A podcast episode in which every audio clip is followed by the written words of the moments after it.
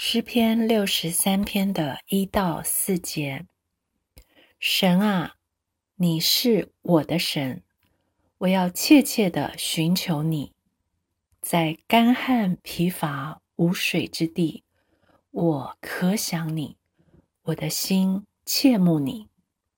我在圣所中曾如此瞻仰你，我要见你的能力和你的荣耀，因你的慈爱。比生命更好，我的嘴唇要颂赞你。我还活的时候，要这样称颂你。我要奉你的名举手。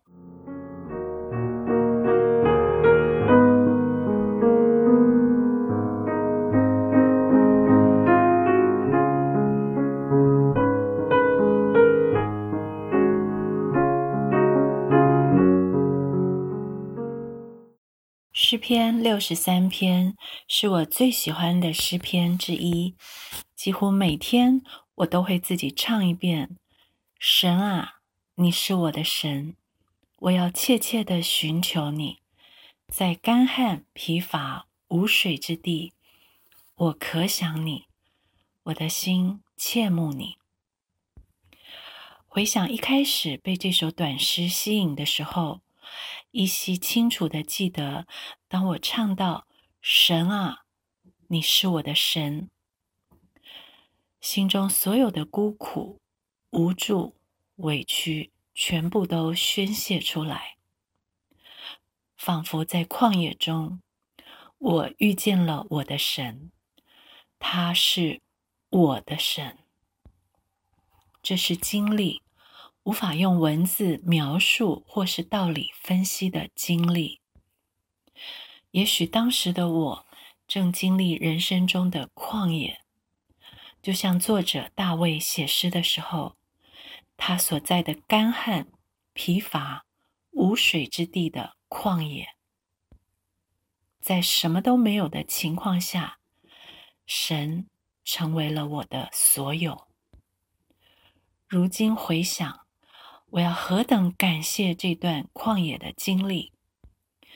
没有干旱过，人不会这么可想神；没有在无水之地遍寻不着一滴水的精疲力竭，我也不会如此切切的寻求我的神。是旷野的干旱。让我极度想念曾经在圣所中是如何瞻仰过他的荣耀和美丽，也是旷野的疲乏，让我终于放下一切的努力，奔向他，渴望投进他的怀里，享受只有他的翅膀荫下才有的安息。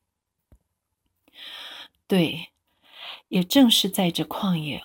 无水之地的旷野，让我发昏的切慕爱，切慕那比生命更好的慈爱。神啊，你是我的神，我的嘴唇，我还活着，还能张开的嘴唇，要颂赞你，在旷野颂赞你。神啊，你是我的神，我的心。就像饱足了骨髓肥油的心，要纪念你，在夜间纪念你。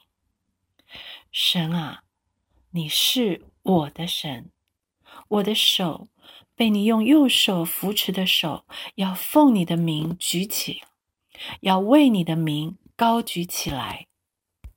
神啊你是我的神。